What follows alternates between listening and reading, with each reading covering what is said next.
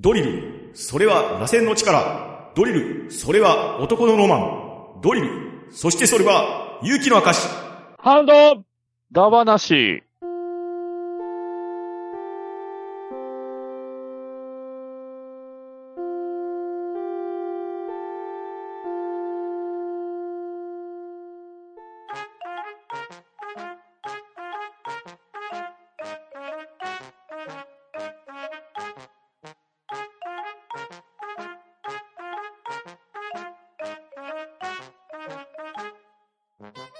はい、こんばんは。半ドンだ話始めていきたいと思います。まず出席取ります。とめきちさん、はい、とめきちです。バットダディさん、はい、バットダディです。そしてファンタンでお送りしますが、今回はゲストにウラキングさんをお迎えしております。こんばんは、ウラキングです。よろしくどうぞ。はい。というわけで、今夜の半ドンだ話は、ドリルだ話をしていきたいと思います。お、おう？起きましたね。はい。まあ、ドリルと言ったらですね、世界的に有名なところでいくと、スタンレー・ブラックデッカー、TTI、ボッシュ、マキタなどの電動工具メーカーが有名なんですよ。ほう。ほうほうほう。はい。えー自宅にマキタの充電式振動ドライバードリルなんかを持ってる人もいたりいなかったりするんじゃないかなと思うんですけど、インパクトドライバーって感じですよね。で、ただね、我々がそんなに真面目にドリルを語るわけがないじゃないですか。そうですね。あ、そうだった。あ、そういう、そういうお仕事してたら別でしょうけど。えそういうお仕事してるけどさ。はい。というわけで、今回我々が話していくドリルというものは、我々、ハンバナメンバーがドリルと聞いて思いつくものを発表していきたいと思いますので、皆さんよろしくお願いします。はーい、よろしくお願いしよます。ろしくお願いします。ではまず、ゲストのウラキングさんから、ドリルといえば何が思いつくでしょまあ、先ほどね、パンタさんのさっきのオープニングの前工場もあったんですけども、やっぱり、えー、僕らといえば、ドリルといえばやっぱ天を貫くものということで、電源突破グレン・ラガンの穴堀シモンさん、ううん。並びにうんカミナの兄貴登場うのんドリルじゃないですか？ああ、ねまあそうですいね。やー、まあ作品のテーマがね、もう、もはやドリルって言っても過言じゃないですもんね。何でもかんでも合体するっておなじみの。ね何でも合体しちゃうんだもん。もうかねもうドリルガーンとしてさ、顔にぶっ刺ってももうそれ合体できるんだよ。螺旋の力ってすごいね。うん、神田の兄貴はギリギリでしたね、ドリルそう。ですね。え？あの、首をね、スッと動かしてかわすんですよね。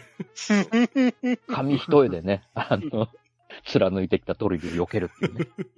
まあ、ここからのやっぱり、ねまあ、有名な必殺技で言えば、まあ、あれじゃないですか。ギガドリル、えー、クラッシャーだっけか。あの、あの、あの映像はやっぱり男の子はたぎってしまいますわな。うんうんうん劇場版も面白かったですうん。よ、ね。ああ、ですね。あ、ね。まああの最後まで見たなーって。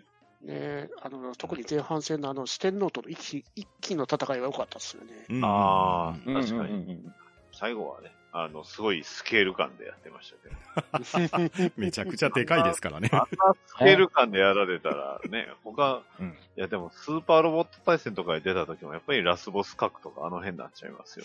うんうんまあまあまあ、そうね。うん話の大元持っていくよな。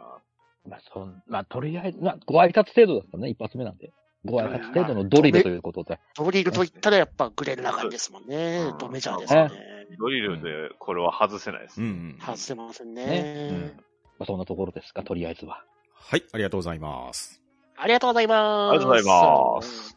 では、とめきちさんがドリルと言って思い浮かべるものは何でしょはい、えー、ドリルと言って思い浮かぶものは、えー、自転車じゃない5.5でございます。おーなるほど。なるほどね。うるほど。はいはいはい。まあそうですよね。アンドロイドが乗ってるあの自転車じゃないね。うんで、まあ、この5.5っていうのは映画の海底軍艦惑星大戦争。えっと、こちら OV ですけど、新海底軍艦で、特撮のゴジラファイナルウォーズで、あの、ドンフライが艦長として乗った戦艦でございますね。はいはいはいはい。うん。ドンフライって言って分かる人が今どれだけいるかだよね。まあ、有名、有名なところで言うと、やっぱりあの、高山選手とのもう真っ向からの殴り合いね。あのシーンね、ドン対ドンフランシーン。そうそう。あとああ、アントニオ猪木の引退試合の相手ですよね。そうですね。いやーね、ゴジラファイナルウォーズ。まあ、いろいろ問題はある作品ではあったけど、5.5はかっこよかったかなっていうう。ん確かに確かに。あ あの、しょっぱなのあの、ワンダとの戦いもかっこよかったですし。うんうんうん。で、まあ、その後、ゴジラファイナルウォーズに出る前から、しょっちゅうゴジラシリーズに出そうって話してたんですけど、まあ、いろいろあって出せなかったみたいですね。うん。うん。その前のあの、怪獣総進撃だったかな。あの、モスラとキングギドラとバランと戦う映画があったんですけど、宇崎竜斗が乗るんじゃねえかって話だったんですけど、5.5がゴジラの口の中に突っ込むのはさすがにでかすぎないかって感じでボツにされたらしいですね。なるほど。確かに、さすがにでかすぎるなっていう。まあ、本当に形状がね、うんまん、あのー戦艦のあの、頭のところにドリル刺さってるんですからね。うんですね。うんあれで突っ込んでたら、まず戦艦回んじゃねえかなと思うんですけど。確かに。まあ、そこは不思議な螺旋力なんでしょうね。うん。まあ、そんなわけで、まあ、特撮の、あのー軍艦といったら5.5というわけで、私の推しは5.5でございました。ありがとうございます。はい、ありがとうございます。はい、ありがとうございます。では続きまして、私パンタンがドリルと言って思いつくものは、サンダーバードのジェットモグラですかね。やったもう This is ドリルじゃないですか。確かに。まあ、ただ、ジェットモグラっていう名称で僕は信じてるんですけれどお、どうも、ジェットモグラっていうのは、おもちゃの名称だけみたいなんですね、調べてみたら。うん今回、ウィキペディアで見てみたら、ジェットモグラっていうのは、本当におもちゃの名称であって、だからその昔ですね、僕プラモデルで見たことあって、ジェットモグラって書いてたと思うし、うんコミックボンボンでプラモ教師郎を読んでた時もジェットモグラって出てたような記憶があるんですよ。でしたよね、確か。えなんですけど、どうも調べると、本来の英語では、ザ・モールっていう名前みたいで、えー、なんか日本語訳でもモグラとしか呼ばれてないみたいなんですよね。えで、初登場した第2話の日本語版サブタイトルは、ジェットモグラ号の活躍っていう風になってるみたいですわ。ー、ほう。うんまあこれは本当に今回調べて初めて知ったことなんですけれど、うんまあともかくですね、もうそのまんまドリルが乗っかってるだけじゃないですか、あれ。うんまあ、そうですね。うんもうあんなにわかりやすい兵器ないなと思って、今回ドリルといえば何を思いつくかなと思ったら、まずジェットモグラが思いついたんで、まずはこれをね、上げておこうと思います。いいですよいいね。ですね。リボルテックでもジェットモグラ出てますもんね。ああ、ですよね。そうだんんありうんましたはい、ありがとうございます。ありがとうございます。あはい。では続きまして、バットナリーさんがドリルと聞いて思いつくものは何でしょはい。まあちょっと皆さんが結構定番定番定番で来てくださいましたんで、じゃあ僕も、まあある意味定番、えー、ゲッターロボより、えー、新ゲッター2うおうです。ーなるほど。おー、かっこいい。あの、ワン、あの、普通のゲッター2でもいいんですけどね。うんうんううんん。それでも、あの、まあ、ゲッターロボの地中用形態っていうことで、うん。まあ大体右腕にドリル、左腕になんかペンチとか鍵爪とかついてるあれなんですけど、チェーンあのーそう。んんあの、スーパーロボット対戦で僕あの、第4次スーパーロボット対戦 S って、まああの、シンゲッターが初登場した、えー、まあスーパーロボット対戦ありまして、うん。で、あの、ゲッターの特徴って何かっていうと、まあやっぱり分離変形なんですよね。うん。じゃあ何ができるかっていうと、あの、それぞれその、いろんな、ええまあ、地上であったり、宇宙であったり、まあ空であったり、海であったり、いろんな知見に対応できるんですけど、うん。まあ、特にこの、スーパーロボット対戦第4次か、第4次はね、ラストが火星で戦うんですよ。うん。うん。で、地上があるんですよね。うん、ありましたね。ということは、潜れるんですよ。うん。で、潜った相手には誰も攻撃できないんですよ。うん。でしたねと。いうことは、ね、潜る、ね、えー、一番倒さないといけないラスボスの近くに行く。ねうん。そして、精神コマンドをもうとにかく使いまくるう。ん。で、上に上がって、ね、変身して、変形して、シンゲッター1のストナーサンシャインっていうのがね、割 ドリルと、移動よ ね、あの、割と、はい。あの、その戦法は割と大事。でもでね。あの、シンゲッター2が下半身がその初めて出てきたのって、この第4次スーパーロボット対戦が初めてなんですよね。でしたね。漫画版が先に出てたんですけど、下半身出てなかったですもんね。そうなんですよんうん。なんで、で、しかも、あの、ミラージュ、ななんですか、あの、分身も使えたり、ゲッターミラージュですよねう。ん。そう、ゲッターミラージュも使えるしっていうことで、割と活躍したんですけど、ただやっぱり、そう、やっぱりね、地中に、あの、潜れるっていうのがね、一番の強みですね。ううんんこれでどんなに強いラスボスさえもね、なんとか2ターン、1ターン2ターンで倒せるようになる。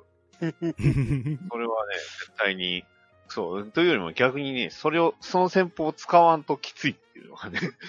す、すいませんあの。奇跡で書くってました。出た。はい。ああとは、はい。あの、アトミックバズーカっていう、あの、戦法あるんですけど。これ本当にね、それぐらいせえへんと、あの、クリアできなかったんだよ。ウィウィンキーソフトのスパロボはね。本当にきつかったんで。うんだから、やっぱり、ドリルで一番そのゲームでお世話になったのは、うん、第4次スパロボかな、の、ゲッタ、新ゲッタ2かなって思いました。わかります、わかります。はい、以上です。はい、ありがとうござはいい、ます。ありがとうございます。ありがとうございます。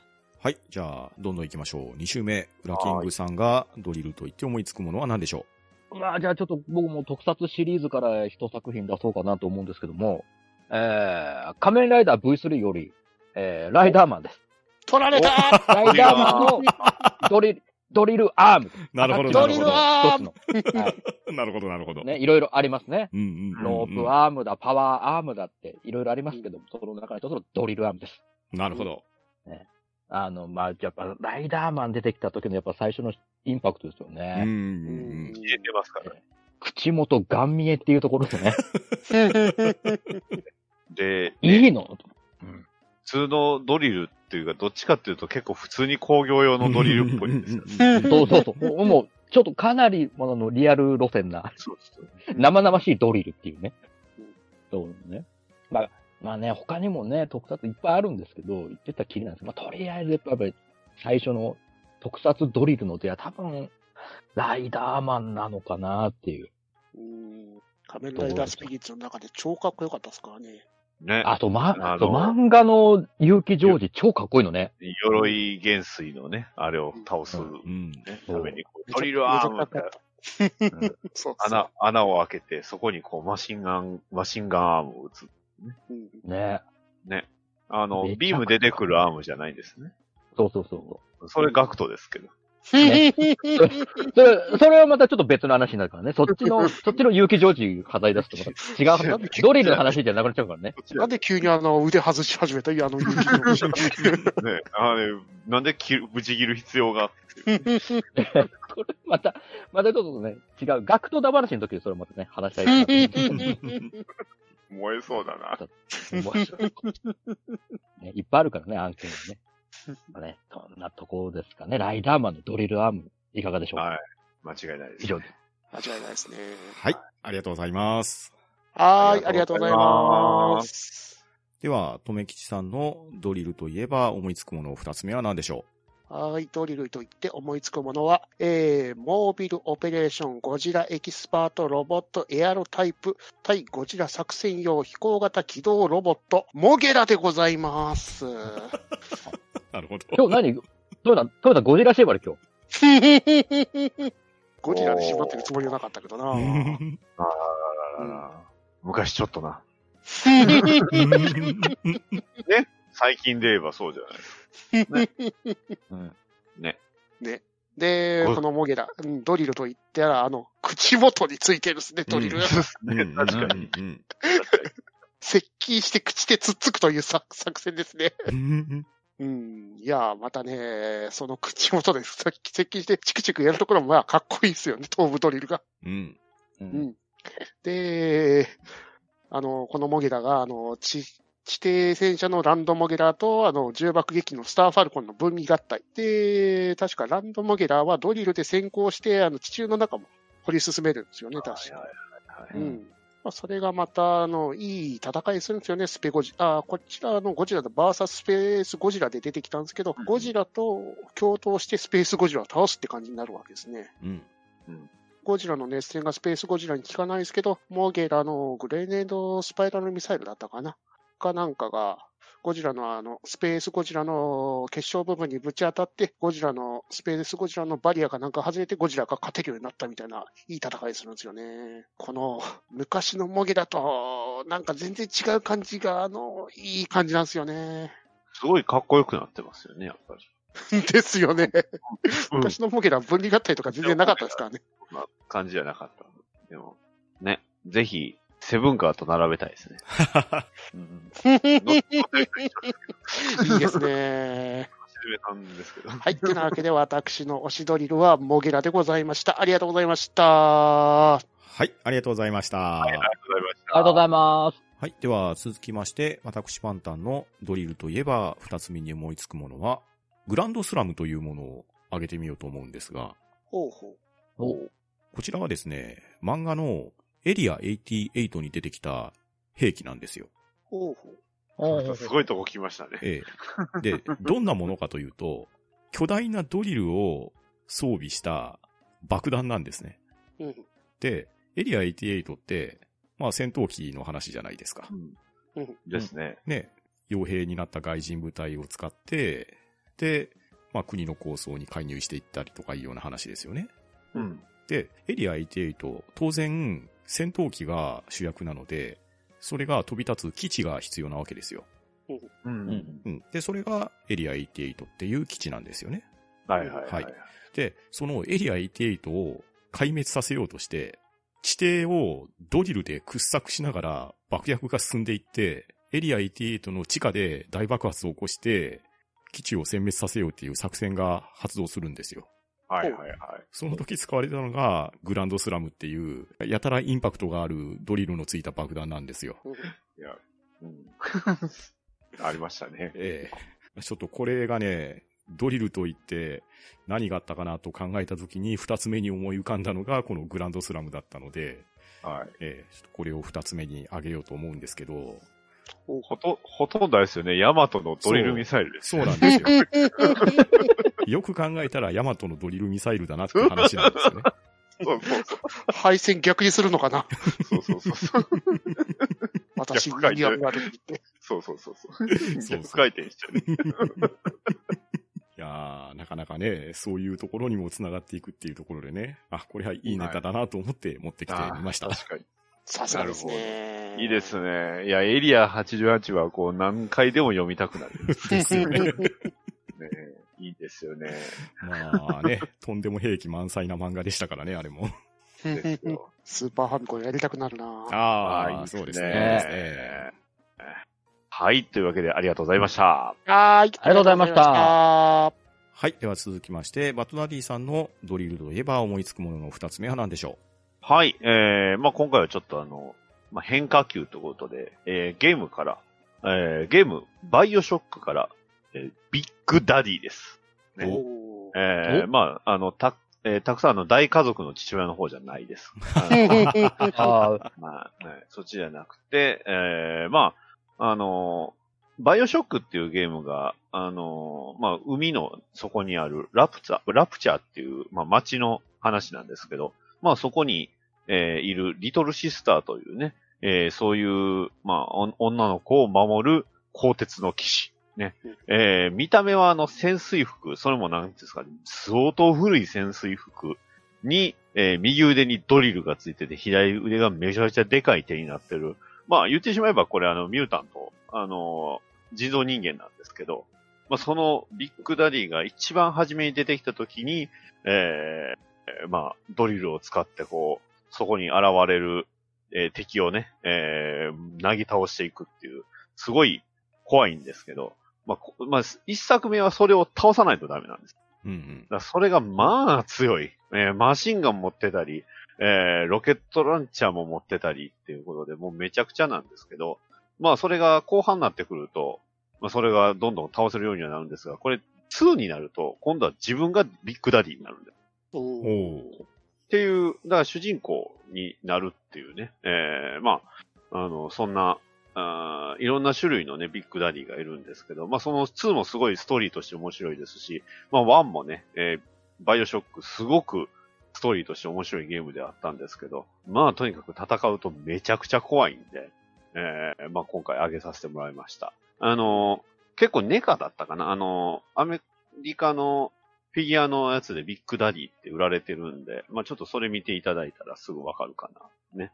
結構僕はあれ欲しいんですけど、まあとにかく、えー、バイオショックっていうゲーム自体が、こう、作戦を考えて戦うゲームではあるので、まあ FPS なんですけど、うんあの、このビッグダディ登場時は、まあ、どんなね、敵を、いや、いろんなものをとにかく駆使して戦うのも面白かったんで、うん、これはいいゲームだったかなと。ね、そんで、まあ、ドリルをしっかり使っていくっていうことで、えー、ビッグダディ今回上げさせてもらいました。別に僕のハンドルネームとは関係ないです。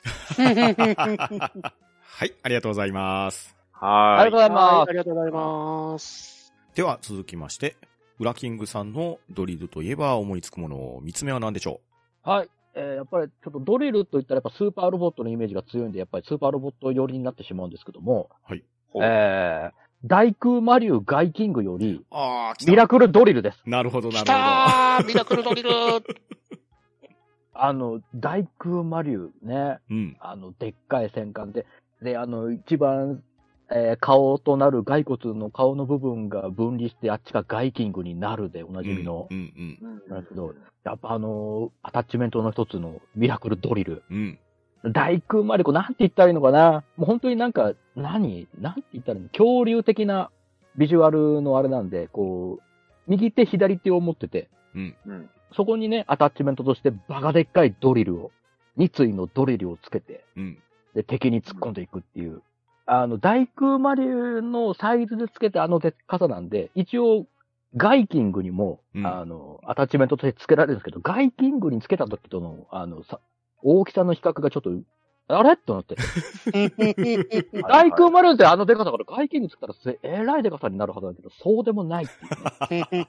まあまあまあまあ。縮尺、ああのれどうな、どうなってんだろうなっていう。よくあるよくある。うん。うん。そうそうねあの、あの頃の昭和のスーパーロボットあるあるなんですけど、縮尺がわからねえっていうね。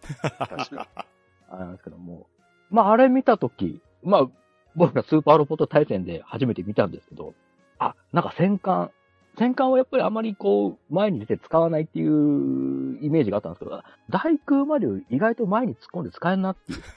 確かに。いい、に。意外といい火力になるっていうところでね、うんうんこう強制しつまあ、あんま大空マリュウ自体はそもそもあんま使わないんですけど、強制出撃の時とかね、あ、いるって思ったら、あちょっといい火力のダウンになったんでね、お世話になったな、ミラクルドリルって思いながら。なあ、なるほど。え強かったですもんね。ー、強かった。合体技もできましたしね。そう。できたしね、結構ね、意外とお世話になったなって、大工マリオ。うん、わかるわうん。うんうかる。んつい先日でも、ガイキングのあのプラウン出ましたよ。ああ。あー、なんか出てましたね。グッグッドスマイルカンパニーから。ああ。ねうんガイキング。じゃあそっちの、あの、大工マリュウの方じゃないんですけどね。あの、新しい方なんですけどね。うんうん。あレジェンド・オブ・大空マリュウの方ですよ、ね。そうそうそうそう。レジェンド・オブ・大工マリュウの方で。うん、まあ、それ歌舞伎に、ガイアが乗ってる方ね。そっちです、ね。はい。あの、そう、見たときに3種類あって、あ、こっちなんだってね。古い方じゃないんだと思いながら。びっくりしましたけど。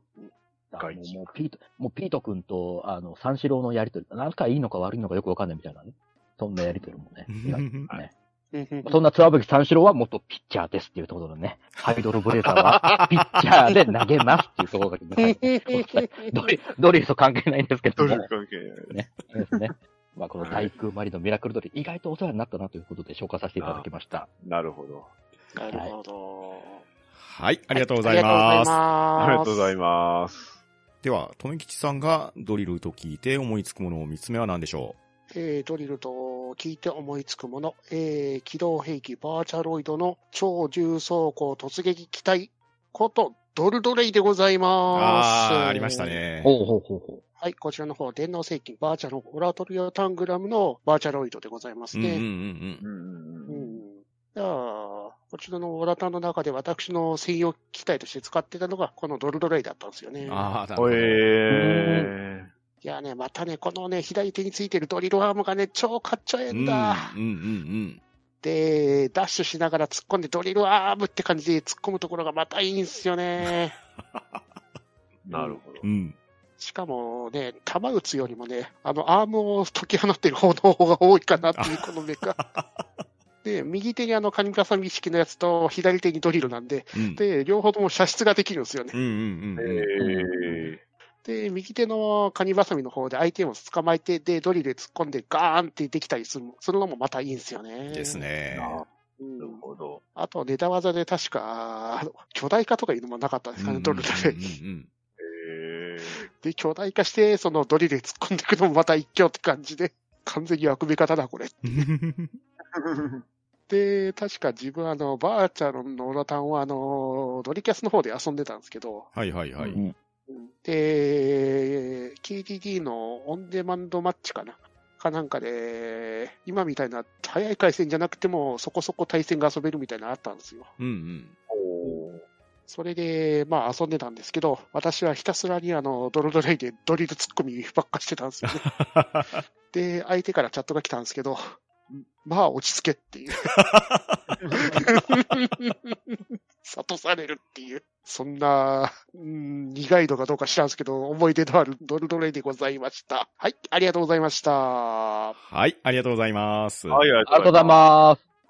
では続きまして、私パンタンのドリルと聞いて思いつくもの3つ目なんですけれど、ハンバナーリスナーの方はですね、僕がアニメの SPT レイズナーが好きだっていうのはね、ご存知だと思うんですけれど、うん SPT レイズナー、後半、式体って出てくるじゃないですか。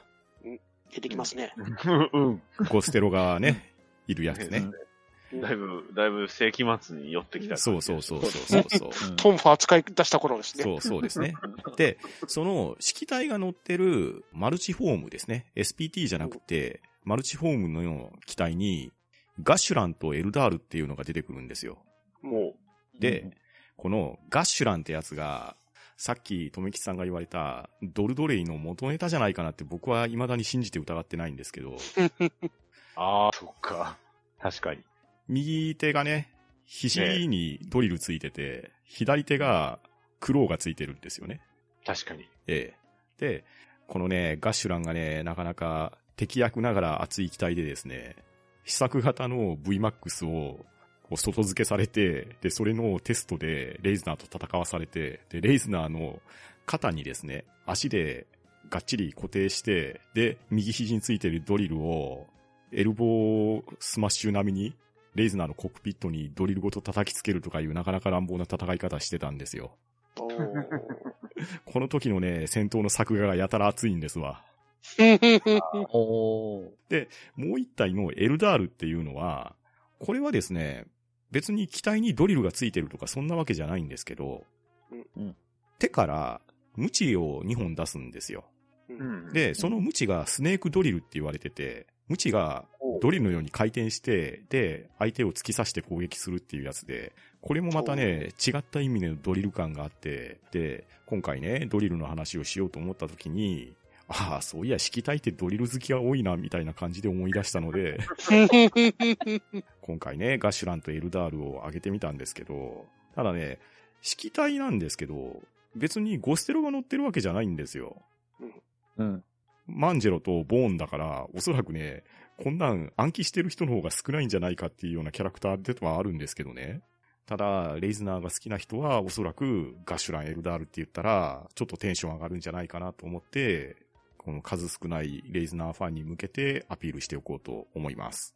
はい、ありがとうございます。ありがとうございます。はい。では続きまして、バットダディさんがドリルといえば思いつくもの、三つ目は何でしょはい、えー、三つ目、私がドリルと聞いて思いつくものは、えー、超重神グラヴィオンより G ドリラーです。う なるほど。おーあまあ、なんていうんですかね。あの、大張作画の、あの、スーパーロボットですけど、うん。あの、まあ、分、合体するんですよね。うん。で、あの、まあ、ボディになる、えー、まあ、機体と、あと、足二つと腕二つなんですけど、腕二つが完全にドリルうん。なんで、で、その、まあ、合体して、まあ、えー、ゴッドグラビオン、まあ、グラビオンになるんですけど、うんパンチするんですけど、ロケットパンチがあのドリルなんですよ。で、そこに人乗っとんすよ。あ。乗ってますわな。そう、乗っとん。すよ。うん。あれ、そのまま回るん。や。結構、ね、怖いですよね、あれ。うん。しかも乗ってん。の女の子なん。ですけど、うん。あれ、見、見た時でもびっくりしましたけどう、ん。飛ぶん。すねっていうね。うんなど僕が一番、今回本当一番初めにドリルって聞いて思いついたのがこのグラビオンでしたけど、うん。ドリ、まあ、それはロケットパンチがドリルになったら強いのはわかるんですけどう、ん。でも人乗ってんのってどうなんだろうな。ね。うんそう。で、また、後にあの、なんですか、グラビオンツバイってね、あの、続編の方では、あの、今度は、あの、な、なんか反省したんか知らないですけど、あの、左腕にあの、ドリルだけ、えー、まあ、外付けについた感じになって、うん。えー、まあ、出てくるんですけど、でも、それでも、そういえば乗ってたよなって思ったら、あんまり変わってないなっていう ん、まあでも、ね、まあ一番かっこいいのはサンドマンなんで、そこは皆さん、あのまあねよろしくお願いしますっていうことで。そう。ね、あの、やっぱりサンドマンがかっこいいんですよ。早見さんも。なんかかっこいいですもんね。早め勝負ね。あの、完全に主役を全員食っていくっていう ね。そグラビオンは主役がいまいちよくわからないっていう。、主役、途中、最初の主役と中盤の主役と最後全部持っていく主役と、なんか3人ぐらいいるんで。妹探してたあいつって誰だったっけって感じ。あれ確か足担当とかじゃなかったっけ？彼は腕です。あ、彼は腕か。そうか、ドリル側でしたね。そうなんですよ。なんかね、あの、そんな変わったアニメだったな。はい。ということで、まあ、今回はグラビオンの G ドリラーをね、えーまあ見た目はただの本当ドリルです。まあ、それが腕になるってだけ覚えていただければいいと思います。以上です。はい、ありがとうございます。はありがとうございありがとうございます。ます。はい、では続きまして、フラキングさんがドリルと聞いて思いつくものを4つ目は何でしょはい。えー、これはまたまたスーパーロボットシリーズなんですけど、これちょっと審議になるかもしれないんですけども、えー、グレートマジンガーより、うえー、ドリルプレッシャーパンチです。ドリルついてね名前はドリル。そうそうそうそう。これ、どうですか？ドリルって名前につけちゃってんだから、手が、だからさ、ドリル的なものが出て、で、飛んでいくならわかりますよ。うん。ただの、コークスクリューブローですよ。飛び出す。飛ぶだよね飛ぶコークスクリューパンチなんですよ。確かに。これに、これにドリルをつけるネーミングセンスですよ。うん。これ、どう、どうですか？これ審議ですか？これ。どうなんドリルに、一応、名、名称的にはドリルついてますけど、実際ドリルじゃねえんですけど、うん。まあ、マジンガーも、マジンガーもついてますもんね。あの、右腕の、あの、肘のところが、あの、ドリルミサイルってね。うんドそうそうそうそう。ドリルミサイルは、はあれはミサイル。ドリルのミサイル。あわかるいや、でも、正しいなあれもなんか大概、なんか、そん、なんかただの針みたいに見えますね。うんまあね、ドリル回転してる感じはあんま見えない。回転して尖ったる感、じですね。尖ったミサイルって感じなんあですけどそ。れに比べればまだ回転してる分だけ、グレートのドリルプレッシャーパンチはドリルっぽいのでは。ああ、でも、当てる面が完全にもう、もう面だからさ、点で当ててねえからさ。そうですね。ただ、ただ貫通、貫通力は確かにあるう。ん。ね、ドリル回転してる。ロケットパンチもだよ。まあ、そうなんですよね。まあ、マジック、グレートなら、あの、アトミック、そうですね、アトミックパンチねあと、アトミック。アトミックですけど。まあ、まあでもさ、ほら、戦闘のプロが乗ってるからいいんでしょう。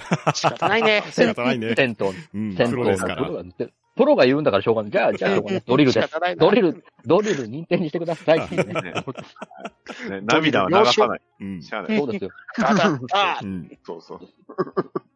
じゃあね、一応、OK。OK が出たということでね、はいドリルプレッシャーパンチの方で上げさせていただきました。ありがとうございまはーい。はい、はいありがとうございます。はい、では続きまして、とめきちさんがドリルと聞いて思いつくものを4つ目は何でしょはい、ドリルと聞いて思いつく怪獣でございます。おウルトラマンよりグビラでございます。お。おー。おぱり怪獣のドリルといったらグビラですようね。んうんうんうん頭のところについてるドリルですね。うんうん。そうですね。ドリルついてます しかもね、あの、ウルトラマンのやく安崎降臨ですね。うんもう受け止めて、それを跳ね返すという荒技してますからね、グビラさ。うんん輪投げみたいに、くるくる、くるくるくるんってなってね、すって、すって投げ返してね。そうそううん。どうやってやってんだろうなっていう。でそれほど硬いね、ドリルなんでしょうな。ですね。で、あの、映画の方のウルトラマンサーガーですね。うん。で、こちらの方で映像作品として46年ぶりに復活してたんですね。うんうんおうん。で、その46年ぶり復活してから、なんか、あのー最近のニュージェネレーションのウルトラマンあるじゃないですか。うん。ううん。ん。あれでやたらと出てくるっていう。なるうん。出てくるね。で、あの、えウルトラマン X のあの、第16話の激殺ジオ密着24時という一番面白かった回ですね。うん。これ、本当に超面白かったのが、あの、ドキュメンタリー番組みたいなのあるじゃないですか。あの、警察に密着するみたいな。はいはいはい。うんうんうんうん。あれを、あの、じ、あの、ウルトラマン X の中のあの、ウルトラ警備隊的なジオの中でやるっていう、う。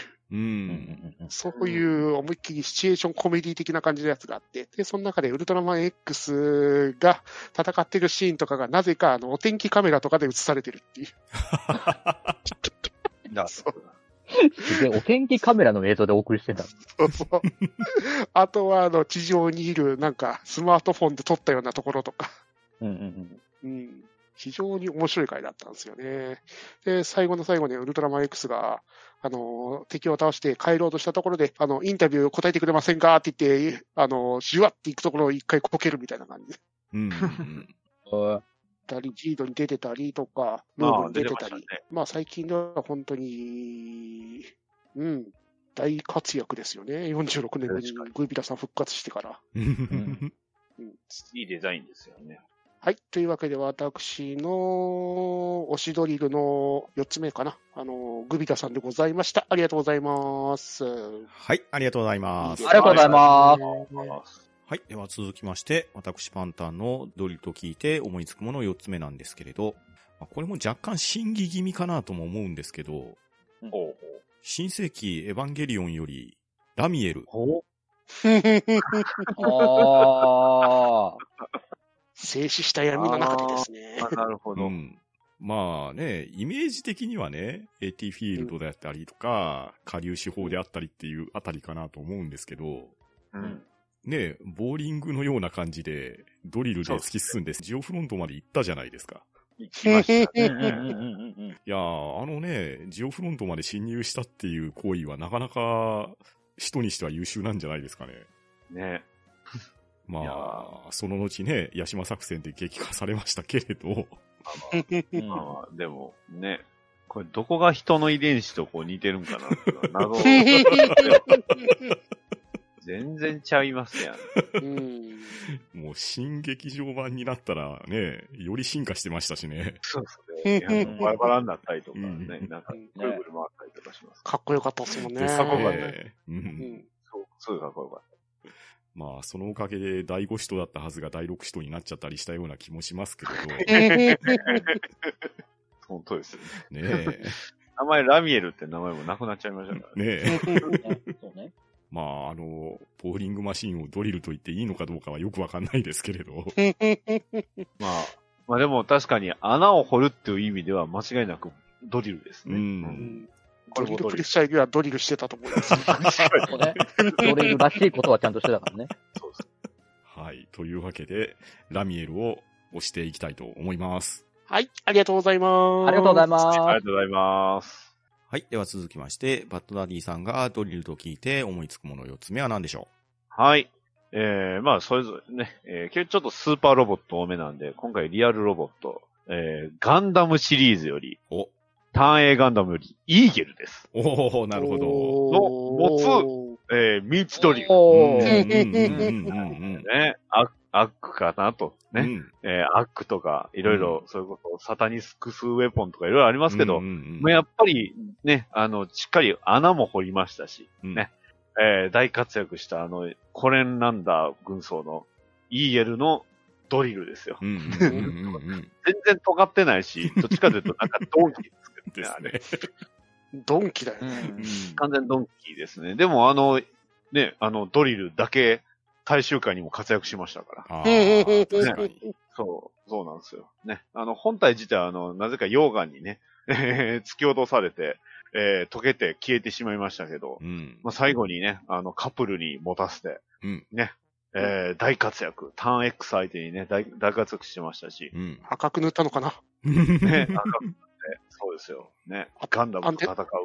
アンテナつけたのかな？そうそうそうそう。ね、角つけた赤いカップルが。これからですけど。ね、いつイーゲルはプラモになるんでしょうか？あれでもかっこいいんですよ。うんかっこいいですよね。結構かっこいいよね。うん。そうね。すごい洗練されてかっこいいし、しかも変形する、何の意味があっての変形なんかよくわからんけど、うん変形もするし、っていうことで、うん好きなんですけどうん、立体化に恵まれない、うん。ね、これは。確かに。家は全体的にそんな気が感じがしますけど。ね。うんウォドムとかもないですもんね。まあ、ウォドム立体化されたら、はポットで出ましたね。うんそうなんですよ。もね、そう、めちゃくちゃ、ウォドムいいなと思いながら。うんイーゲルとキャノンイフリートはまだかな。あと、さらに他にもいっぱいありますけど。いや、でもイーゲルはいつかプラモ出てほしいなと。ね。その際は、あの、ドリル。またドリルもデザインいいですよね。棍棒みたいに、うん。本当に火災機というか、うんうんすごい、えー実践的というか、本当の、なんか、作業用のものっていう感じがする。その辺は、やっぱり、ターン A のデザインってやっぱ全体的に良かったなと思います。はい、ありがとうございます。ありがとうございます。ありがとうございます。ます。では続きまして、ウラキングさんがドリルと聞いて思いつくもの5つ目は何でしょはい。えー、じゃあね、最後の最後にちょっと趣向を変えます。えー、ポケットモンスターシリーズより、えー、わ、技の一つ、えー、角ドリル。あああ、あったあった。ああ、なるほど、なるほど。これ、あの、説明から言いますと、これ、当たると一発で変身させます、うんうんうん相手を。うん変身させる技なんですけど、あの、命中率はもう3割。うんうん。うんで、自分よりレベルの高いポケモンには当たらないっうんうん。あていうのなんですけど、まあ、一発逆転、ワンチャン一撃必殺を狙える技の一つで、まあ、角の、もう角ドリルというだけで、もう角の生えているポケモンしか覚えない。なるほど。例えば、えー、二度キングとかが覚えるのかな？うんでしたね。うんうんうん。が確か覚えたと思うんです。もうどっちかっていうと、なんかサイ、サイドンとかサイああ、そうですね。サイドン、サイホン、あの辺も覚えますし。あれね、まあ、そうそう、普通にプレイしたらあんま使わない技ではあるんですけど、うん。こと対戦でおくと、ワンチャン、これで一撃必殺狙って、爆地技として使う人もたまにいたりして、まあこういう似たようなね、一撃必殺の技、まあいろいろ種類あるんですけど、たまにね、思わぬポケモン入れといて、こいつ、角ドリル覚えさせといて、うわ、爆地、爆地ポケモン出てきたってなって、ちょっとね、あたふたするっていう場面があったりとかしてね、これ、対戦上でちょっと面白いっていうあ、技の一つで、うん。ちょっといろいろあったり。ああ、ポケモンにもドリル、まあ、これ他にも本当いろいろあるんですけど、それこそドリルくちばしとかね、うんうんうん。鳥ポ、鳥ポケモンが覚える攻撃力の高い攻撃とかあったりとかね、いろいろするんですけど、はいはいドリまあ、この中であえてちょっとやっぱ一撃必殺、男のロマン、一撃必殺狙いのやっぱ角ドリルを、ね、なかなか運用する人はあんまりいないと思うんですけども、ワンチャン対戦で一人はずくとちょっと面白いなっていう、えーそんなね、一撃必殺技を紹介させていただきました。以上でございます。はい、ありがとうございます。はい、ありがとうございます。ありがとうございます。では、とめきちさんがドリルと聞いて思いつくもの5つ目は何でしょはい。私がドリルと聞いて思いつく5つ目でございますが、まあ、直球なドリルスってございますね。トータルリコール。うああ、なるほど。シュワ、シュワルフェンメガ、メガの、で、ラストシーンでドリルで襲われるところにドリルで差し返すというドリルシーン。うんうんうんうんうん はいはいはいはいはい、はい。えー掘削機のドリルマシンでギリギリのところを、あのー掘削機の動力パイプを突き破って、で、そこに落ちてたドリルで最後の敵をドリルで刺し殺すという武器ですね。うん。なるほどなるほど。さすがシュワちゃん、ドリルをドリルで倒す。シュワちゃんですからね。いやね、ドリルって聞いて、まずこの作品思い出したんですよね。そういや、ドリルで倒してたなっていう。しかもドリルをドリルで倒すという素晴らしいシチュエーション。ね。まあ、あれはドリルというより掘削機なんですけどね。うんうんうんうんはい。というわけで、特にかく語ることもないですから、あの、トータルリコールを押しときます。はい。ありがとうございます。はい、ありがとうございます。ありがとうございます。はい。では続きまして、私パンタンがドリルと聞いて思いつくもの5つ目ですが、ここれ昔ね、僕おもちゃ持ってたんですけどお、マシンロボのドリルロボ。おー。はいはいはいはいはい、で、はい。これ、後々クロノスの大逆襲になったらロッドドリルとか名前ついてたような記憶があるんですけど、うん。でしたうね。ん。こいつもね、まさにドリルじゃないですか。うんドリルですね。そうですね。ね、うん。あんまり変形の意味がなさそうなドリルなんですけれど。確かあれでも頭がドリルじゃないですか。に。頭の先端がドリル。そう。そうですね。いやー、なんか、幼心にとんがってんなーって思ってましたけれど。ねえ。いや、でもあのデザインはなかなか奇抜でしたよ。当時から見ても。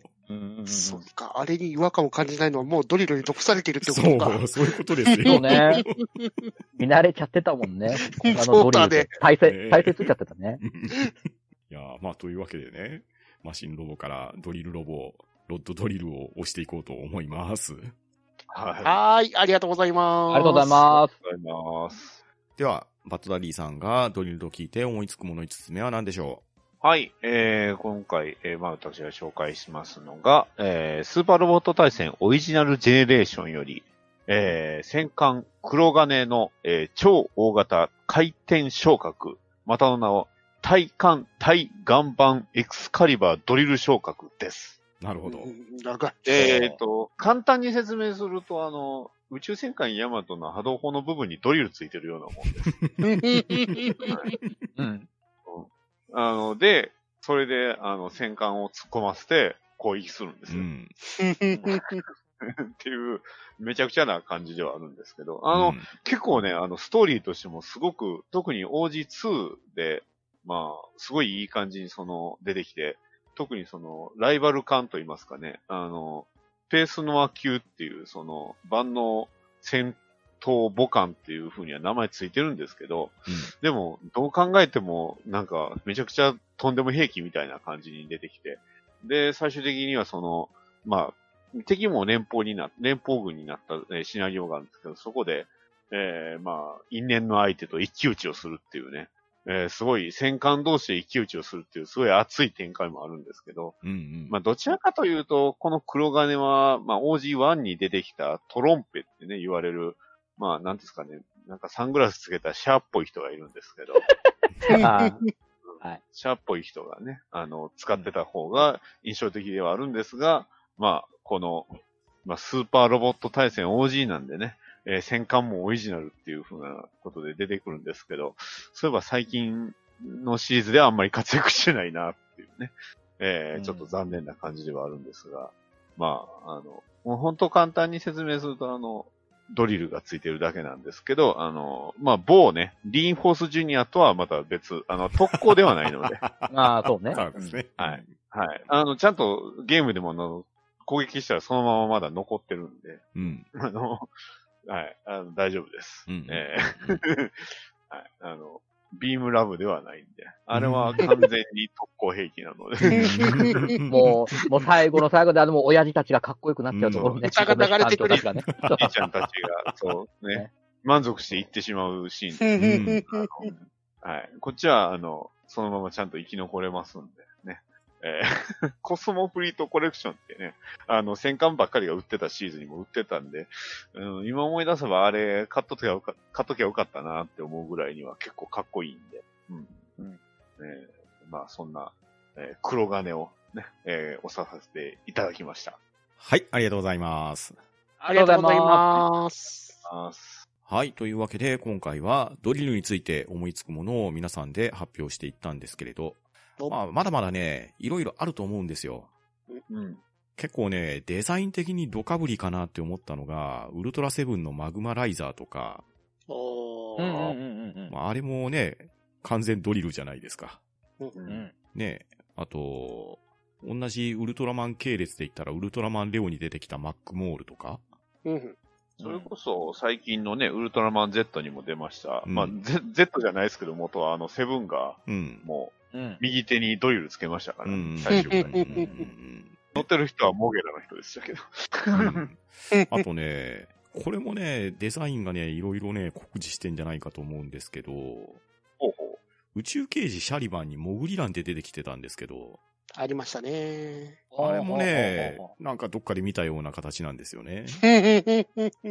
で、その、ちょうど前後かな。ゼンダマンにゼンダモグラっていたと思うんですけど、おあれもね、今言った3つを足して3で割って、モグラの風味にしたらあんな感じになるのかなっていうデザインだと思うんですよね。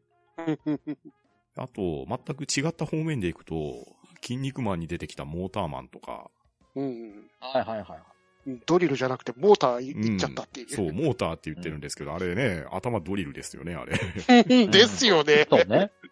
でもあんまりドリル使ってないけどね、あいつ。頭なんて使いにくい。そう。うん。あとね、まあ、これもね、かなりネタ的ではあるんですけど、先駆けクロマティ高校に出てきたメカザワくん確かドリル装備してたと思うんですよ。そうしてくれああ、そうですね。ね。はいはいはい。あとは、ね、スーパーロボット系で言ったら鋼鉄ジーグマッハドリル、ねうんうん。そうですよそうですね。ねビッグシューターから出てきますよね、あれ。うんね。あとはグレンダイザーのドリルスペイザーというああ、ありましたね。あああ、ありました、ありね。ました。スペイザーね。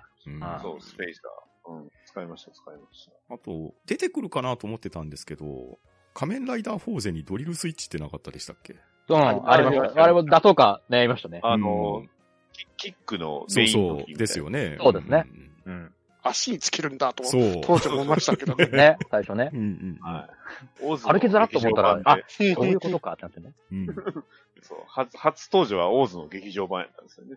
で、ドリルで刺さってってありましたもんね。うん。あとね、ドリルと言っていいのかどうか、堀進くんああ、はいはい。ミニスターですね。ミスタードリラーミスタードリうん。ラーそうですまあ、あの一家は皆さんね、ドリル使いですよね。ね。うん。あと、まあ、その、おそらくそれのオマージュなんでしょうけど、あの、テラリアっていう、あの、2、えっ、と、2D のアクションゲームに、はいはい。えー基本ツルハシなんですけど、進んでいくとあの、ドリル使うようになるんですよね。なるほど、なるほど。はいそれがまあ、コバルトドリルとかチタニウムドリルとかやって、これこうずずーっとそれで穴掘っていくんで、うんうんうん。まあ、それも使ってたよなう。うんん。まあ、あとね、ガンダム作品で、なかなかドリルってね、思いつかなかったじゃないですか。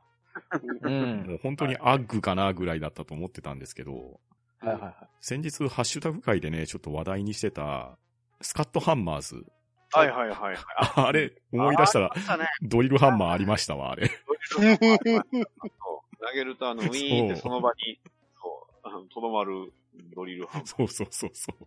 あ。まあ、ね、たかがドリル、されどドリルというわけで、いろんなドリルを思いつきましたので、もしリスナーの皆さんも、あんなドリルあったよとか、こんなドリル思いつきますよっていう話があれば、ハッシュタグハンバナでつぶやいてみてやってください。それでは今日は皆さん、ありがとうございました。ありがとうございました。ありがとうございました。